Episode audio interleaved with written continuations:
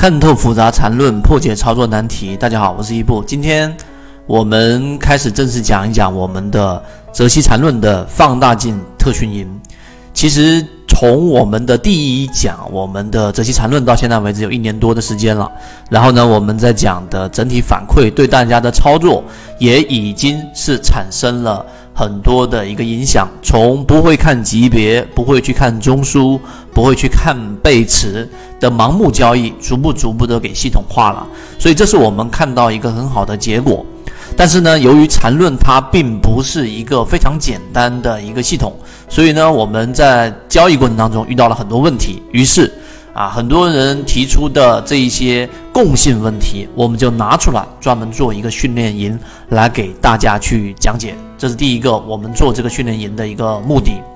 第二个呢，啊，我也给大家看一看。第二个呢，就像这一个图片展示给大家的，我就正式开始给大家讲第一讲。我们讲的是级别，对吧？这一次共性问题里面比较出现多的就是很多人会，哎，我们到底交易过程当中是看。这一个日线级别，还是看六十分钟级别，还是看三十分钟级别，还是我去看到一分钟级别，然后每一根 K 线去数。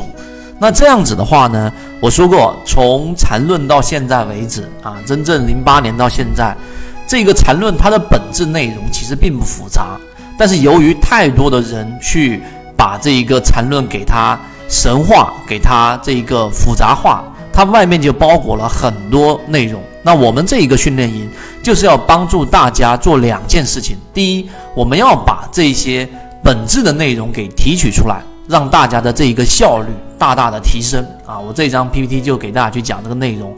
那为什么呢？因为你要想，如果你要花五年、十年去弄一个呃系统，而这个系统里面呢，它本质的内容并没有那么复杂，但是呢，有些人。他去进化一个能力的时候，是一开始就要穷尽所有的可能性，就像拆解这一辆赛车里面成千上万个零件，他们怎么样去呃拆分，怎么样去搭配运用，我都得先懂了。完整版有详细的视频图文讲解，帮助大家建立完整的交易系统。如果你也想进一步的去学习和进化个人某信 SD 八幺八幺二这个地方深入了解。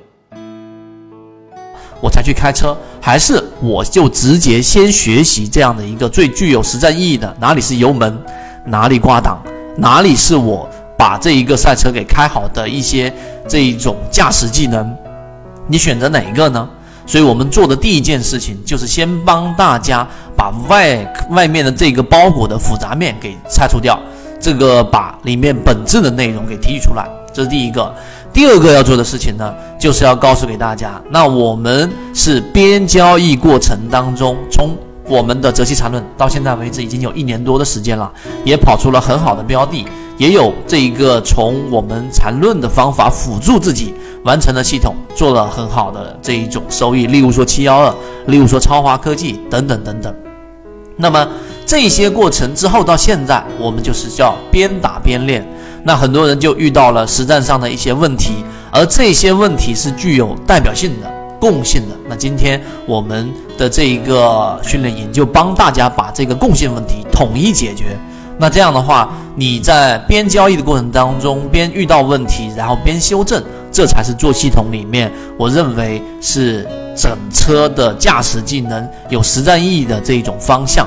而不是说一开始，然后我我我们可以去做进阶的，给大家去讲各种复杂缠论里面的细枝末节，但你交易当中遇不到，对吧？那它的操作意义就不大了。